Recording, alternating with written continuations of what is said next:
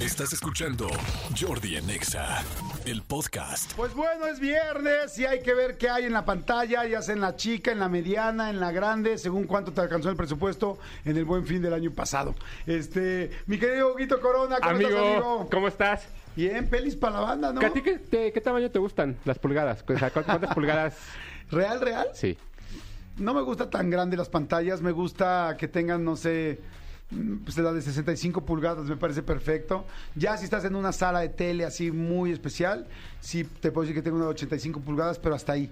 Se me hace como que ya Eh, eh, más es, que una es justo lo que iba a decir este hola amigo, Amigo. Corona es bien importante no la tener porque yo sí conozco una persona que se superendeudó en el buen fin ya sabes y compró una tele de ochenta y tantas pulgadas y la tiene en una recámara No. pegada a su pegada a su te- a su cama y pues güey no no tiene ni la distancia como para apreciar una tele de ese tamaño Sí, sí, O hay sea, que saber, hay que, eh, hay que estudiarle ahí un poquito. completamente Va- vaya, no creo que sea tan complicado, pero además creo que una de las cosas que sucede ahora con las pantallas, no solamente es eso, sino también el, el HDR, si es Smart TV, cuántos HDMI tiene, porque ahora ya, ya no, o sea, hay teles que traen uno. exacto Y tú necesitas conectar consola, este, Roku, Sí, bla, bla, bla. Entonces, claro. pero bueno, este, Pero sí, o sea, o sea, que sea proporcional al espacio donde estás. exacto. Porque si no, no la puedes... que sea adecuada Exacto, si no, no la puedes aprovechar, ¿estamos de acuerdo? Sí, y Ah, la pantalla también. profesor Hugo Corona Dígalo.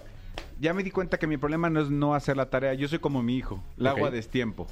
Empecé a ver Steel, Ay, la voy a bajar hoy para verla. el Ok. documental. Ajá. Lo que llevo, Cinco Fernández, ¿eh? Sí. Sí. Muy buena, muy buena. El inicio es como, wow, entiendes muchas cosas. Entiendes muchas cosas. ¿Está, dijiste, en Netflix? En No, Apple Plus. Apple, Apple, Apple TV Plus. ¿Y se puede bajar para ver en el avión o en algún lugar o no? Ah, no sé, la verdad es que como no sé. De Yo Apple yo no sé, fíjate, que yo creo que sí, sí, debe de poderse. Pero si no, hoy traigo recomendación. ¿Qué tanto me ves, amigo?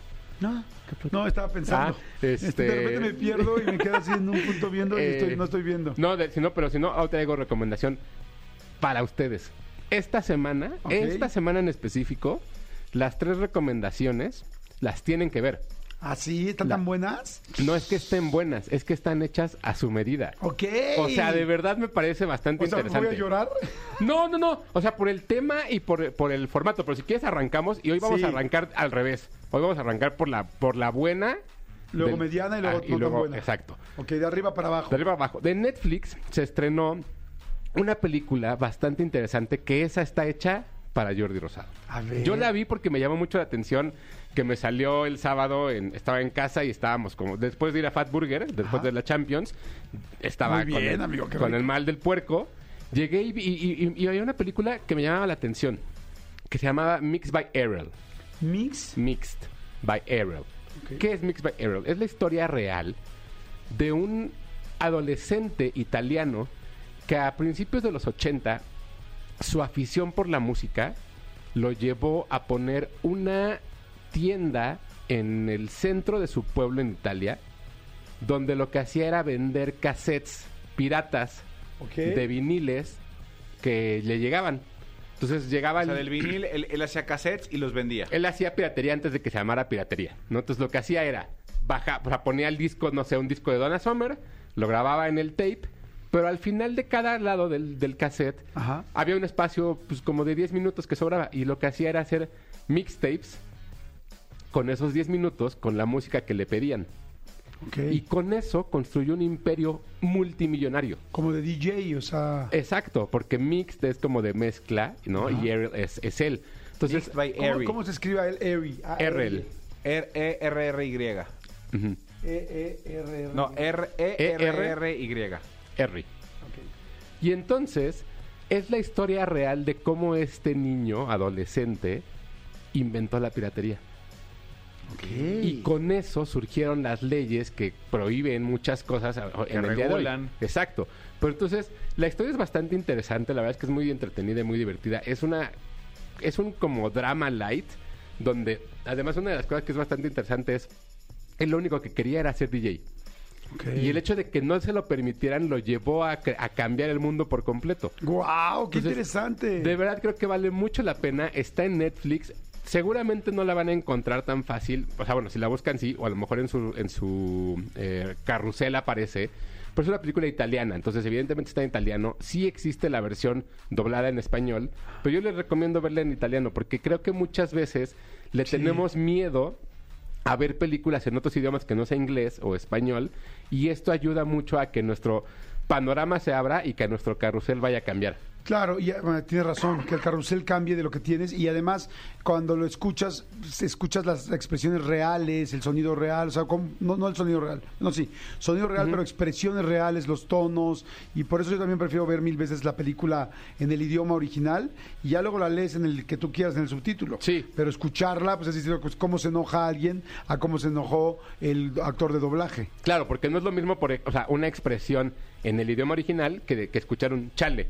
Y Claro. pues, como que te rompe ahí. Claro. hay como- ¿no? Entonces hay cosas bien padres, pero esta película de verdad te va a gustar mucho. Ya la encontré. Ah, es película. Es película, es una película. Dura hora, Hora y media. sí. No, no, no. Ya es- la puse en mi lista, amigo. Muy así, bien. ideal. Cuatro coronas. Ok, perfecto, muy bien. Ahí está. Cuatro coronas, perfecto. Mixed by Eri. Eri. Mezclado por Eri. Así es. No tiene el nombre en español porque así ese lo mantuvieron. Luego, en Star Plus estrenó una película que se llama Flaming Hot. Ah, la había anunciado. ¿No? que- Flaming Hot, pues ¿De es los el- Doritos o qué? Eh, más o menos, exacto. Es, el- es la historia de cómo surgió ese sabor. Ese sabor surgió gracias a que una persona o sea, con origen mexicano en Los Ángeles en los años 80 trabajaba en la, en la fábrica de Frito Lay. ¿Qué fue lo que hizo? Que de pronto Frito Lay se encontró con esta crisis económica que había en todo Estados Unidos y la, y la compañía que es su dueña es PepsiCo, se encontró con que quería, decirle a sus empleados, ayúdenos, ayúdenos a conservar su trabajo. Esta persona, un conserje mexicano, de pronto dice, habemos muchos mexas en el mundo, bueno, en Los Ángeles, y las papas no nos pican. Entonces, él con su familia inventó un sabor nuevo. no ese manches, ese qué sabor nuevo. interesante. Ese sabor nuevo es el que ahora es el más vendido en todo el mundo, que es el Flaming Hot. Y eso provocó que la compañía se convirtiera en una compañía billonaria y que como en Air, ¿no? La de, la de Michael Jordan, ahora exista una división completa de, de Flaming Hot. Esta historia es historia verídica, está basada en un libro y es dirigida por Eva Longoria ¿Cómo crees? es su, pri- interesante. su primera película como directora. La verdad es que la película está interesante, está divertida, está bastante light. Creo que está. Es, es un caso de estos. Como la serie de Spotify, como en algún su momento de Social Network, como ahora, por ejemplo, hay una película de Blackberry. O sea, como que ahora las marcas son parte del protagonismo de, de las películas para conocer lo que sucedió detrás de. Claro. ¿No? Entonces. Es cierto, los nuevos, los nuevos actores y actrices de Hollywood son las marcas famosas. Eso está bien interesante. Tienes razón. ¿no? Entonces, Air, Spotify, este, por ahí, Este, Napster, WeCrush, Facebook, este, este, WeWork. WeWork, Facebook, o sea, es, bastante interesante. Uber, ¿no? Y po- poco a poco van surgiendo estas historias de cómo surgió la marca. Creo que es bastante interesante. Está entretenida, no es una película que digan, uh, oh, wow, película. No, o sea, es una película entretenida que se va llevando durante la época y que te va contando esta, esta historia que no necesariamente es lo más interesante que te puedas encontrar. Sin embargo, de un producto que consumes a diario, creo que es bastante entretenido ver de dónde viene. ¿no? Entonces, esta película, Eva Longoria la dirige, eh, la fotografía, eh, Sebastián Cantillo, una persona que trabaja mucho en México sí, haciendo comerciales, y está Palomera. Será la versión Palomera en casa. Ok. Dura una hora cuarenta, tres coronas. Perfecto, muy bien, tres horas. Perdón, tres No, horas, no. tres coronas. Sí. Oye, y, y- y que aquí quiero hacer como una participación, querido Hugo, si me lo permites. Adelante. Eh, hay un podcast en Spotify que ya hemos hablado aquí muchas veces de él que se llama Éxitos por Casualidad. Eh, De que- Pepe Saga. De Pepe Saga, exactamente. Eh, es un podcast donde Pepe narra eh, eh, historias de éxito de grandes empresas y de grandes este, compañías como los Nike, como tal, y tiene un capítulo completo que es de los Doritos. Entonces narra, es un, es un podcast muy cortito, cada semana es una marca diferente, se los recomiendo mucho, porque narra cómo este, justamente arrancó el éxito de los Doritos, cómo empezó, quién inventó los Doritos Natch, tal, tal, tal. Entonces también si lo quieren eh, escuchar, Escuchar. En, en- en podcast, vale mucho la pena. Sí, está muy bueno. ¿eh? Éxitos Muy, por muy bueno. casualidad. Éxitos por casualidad de Pepe Saga, búsquenlo, está buenísimo en toda su plataforma, ahora sí que en cualquier plataforma de audio. Oye, ¿y cuál sería la tercera? Y la última va a ser en cines, una película que mucha gente había esperado y que mucha gente estaba esperando, que la ciudad está tapizada de ella, Flash.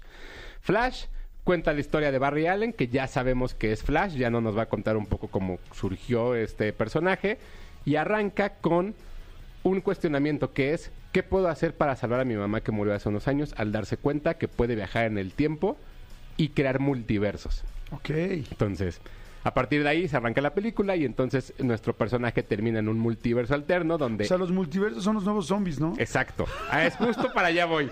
Donde el Batman, que en lugar de ser Ben Affleck, su Batman termina siendo el Batman de Michael Keaton, Ok. el de Tim Burton. Entonces, ese, ese tipo de cosas colapsan dentro de la película y se vuelve interesante cómo lo abren. Número uno, ¿qué efectos especiales tan gachos? No me digas. Tan, o sea, no feos, gachos, Terribles, así. gachos. O sea, de que el director viajó en el tiempo y parece que los hizo en los 80. O sea, son feísimos. Número dos, la película arranca bien, el planteamiento me parece bastante interesante, cómo va construyendo esta idea de los multiversos, cómo es que yo soy responsable de hacerlo. Él se conoce a sí mismo o, o- o conoce a una versión alterna de su, de su Barry Allen, pero el personaje del segundo Barry Allen es detestable. Todo el tiempo es tonto, todo el tiempo es absurdo, todo el tiempo es nefasto. Y eso me parece que hace que la película nunca avance realmente. Tres, la película está llena de cameos. Si le quitamos los cameos, Ajá. no vale nada la pena. Acuérdense que los cameos son de otros artistas que llegan y hacen una pequeña parte, una aparición mínima. Exacto, ¿no? Entonces por ahí vamos viendo como ciertos cambios que la verdad es que para un universo, porque este universo, recordemos, de DC ya está muerto, ya no va a haber más películas de ellos, sino que se va a crear un nuevo universo. Me parece que es una, una, una absurdez lo que está sucediendo y lo que estamos viendo en pantalla de pronto. Cuatro, justo, creo que lo- la parte de los multiversos, ya. Ya. ya, ya. O sea, no es posible que la semana pasada hablamos de Spider-Man, o hace dos semanas hablamos de Spider-Man. Luego la siguiente hablamos de Transformers también de multiverso. Luego en esta otra vez. El de Spider-Man está muy, muy bien construido. Es una película que está construida con base en vamos a hacer una buena película con multiversos, no vamos a hacer un multiverso divertido para que los fans estén contentos. O sea, hay una cosa y si, y si en esta se nota. La verdad es que la película a mí me parece que es una, es, un- es una tontería lo que está sucediendo mucho tiempo en pantalla, aún más allá de, de los superhéroes. Vi mucha gente emocionada, pero sobre todo hay cuatro cameos, no uno, cuatro cameos que a nosotros, como, gener- como Nos una generación. X, nos va a volar la cabeza verlo en pantalla. Ok. Entonces, eso vale la pena. Ah, o sea, entra Pamela Anderson. No, todavía no. Pero bueno, The Flash en cines, dos coronas. Dos coronas. Oye, una pregunta ya para terminar, porque tenemos que irnos ya. Pero este, a los que no, no somos clavados con los superhéroes, ¿qué vemos en el cine este fin de semana que es Día del Padre? O sea, yo quiero el fin de semana de Día del Padre, quiero ir al cine con mis hijos.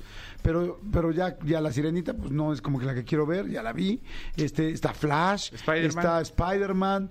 O sea, pues digo, a los que no nos gustan Sí, los sí, sí. superhéroes, ¿qué vemos? O sea, no hay nada como para un papá Luchón. luchón, o sea, luchón que no le gustan los superhéroes, o sea, no, no, no que no me gusten, pero que no sea fan, o sea, es como Transformers, Spider-Man, Flash, madre santa, güey, eh, te avienten un hueso de otra cosa. ¿Qué ven? La fila.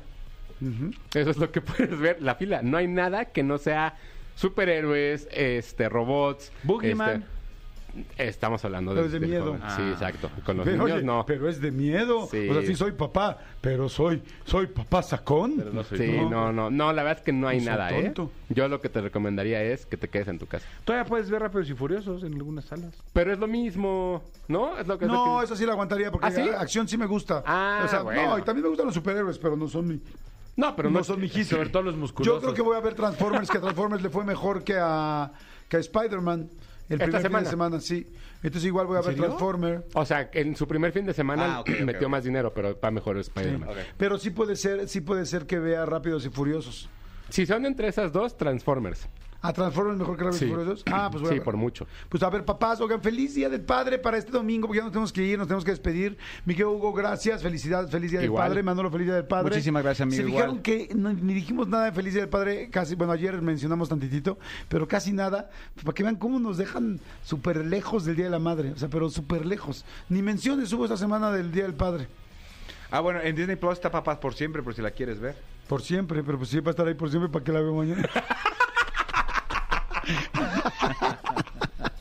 Ah, bueno, ayer hicimos, el jueves hicimos lo del miércoles, lo de la canción de Mario Bautista. Fue el único del Día del Padre. No, feliz Día del Padre. Nosotros los apreciamos, los queremos y Feliz sabemos, y sabemos que de repente se sienten también tristes de que no los pelan tanto. Aquí sí los pelamos. Feliz Día del Padre. Feliz Día del Padre, Hugo. Felicidades a ustedes dos también y también a Cris y a toda la gente allá afuera. Feliz Día del Padre a los que sí tienen papá. Exactamente. Este, oye, ¿y tu, tus redes, amigo? Sí, arroba tushai 2SHY en Twitter, Hugo Corona en Instagram y Hugo Corona de Luna en TikTok. Perfecto, ahí está. Escúchanos en vivo de lunes a viernes a las 10 de la mañana en XFM 104.9. ¡Poronga, sí!